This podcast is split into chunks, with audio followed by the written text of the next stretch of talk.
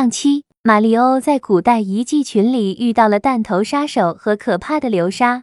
这期，马里欧跳回了沙漠中，可追踪库霸王的线索断了，怎么办呢？马里欧陷入了迷茫之中。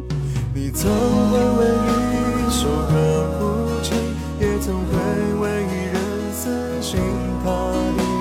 你盼望想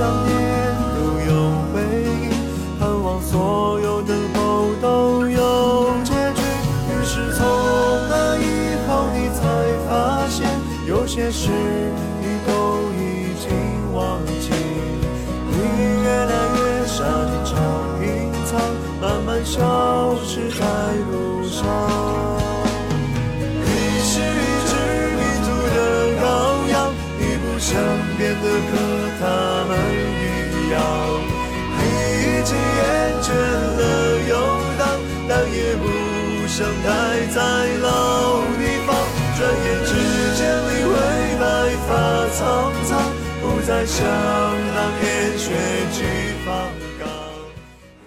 马里欧爬上城墙，只见城内的流沙漩涡深不见底。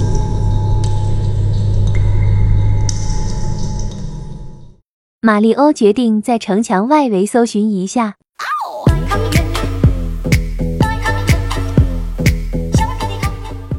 马里欧来到了一尊狮身人面石像前，石像竟突然说话了。旅人以及同行的帽子啊，回答看看我的问题吧。贪得无厌的酷霸王怪物想要这片土地上的什么东西？戒指，拿对之人往前进吧。石像突然挪开了，露出了高大城墙角的一道小门。马里欧跑了进去。进去后，马里欧被眼前金光闪闪的场景给惊呆了。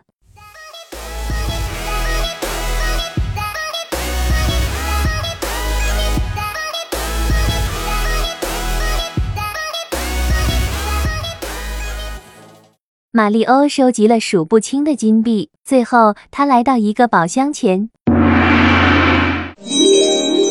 马里欧在斯芬奇斯的宝库里获得了一个力量之月。马里欧从宝库出来后，又来到了石像斯芬奇斯的面前。看来你们嫌问题不过。既然如此，再次回答我的问题吧。协助旅途畅顺，在沙漠中穿梭之物要付多少金币才会载人？三十枚。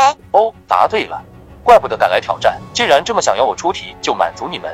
回答我的三个问题吧。开车从异国来访的旅人为何被迫停下脚步？因为冰。哦哦，竟然能答对三次啊！你们有两把刷子，那么我就亮出底牌吧。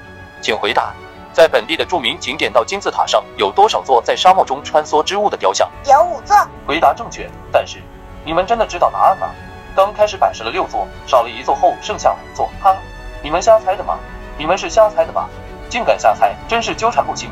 好吧，我们来一决胜负，回答最后的问题吧，不准瞎猜。湖的名字是斯芬奇斯。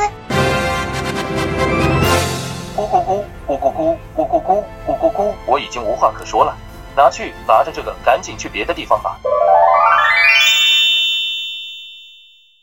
马里欧从石像手里又获得了一个力量之月，接下来的故事是怎样的呢？请关注花团几簇花店，下期见。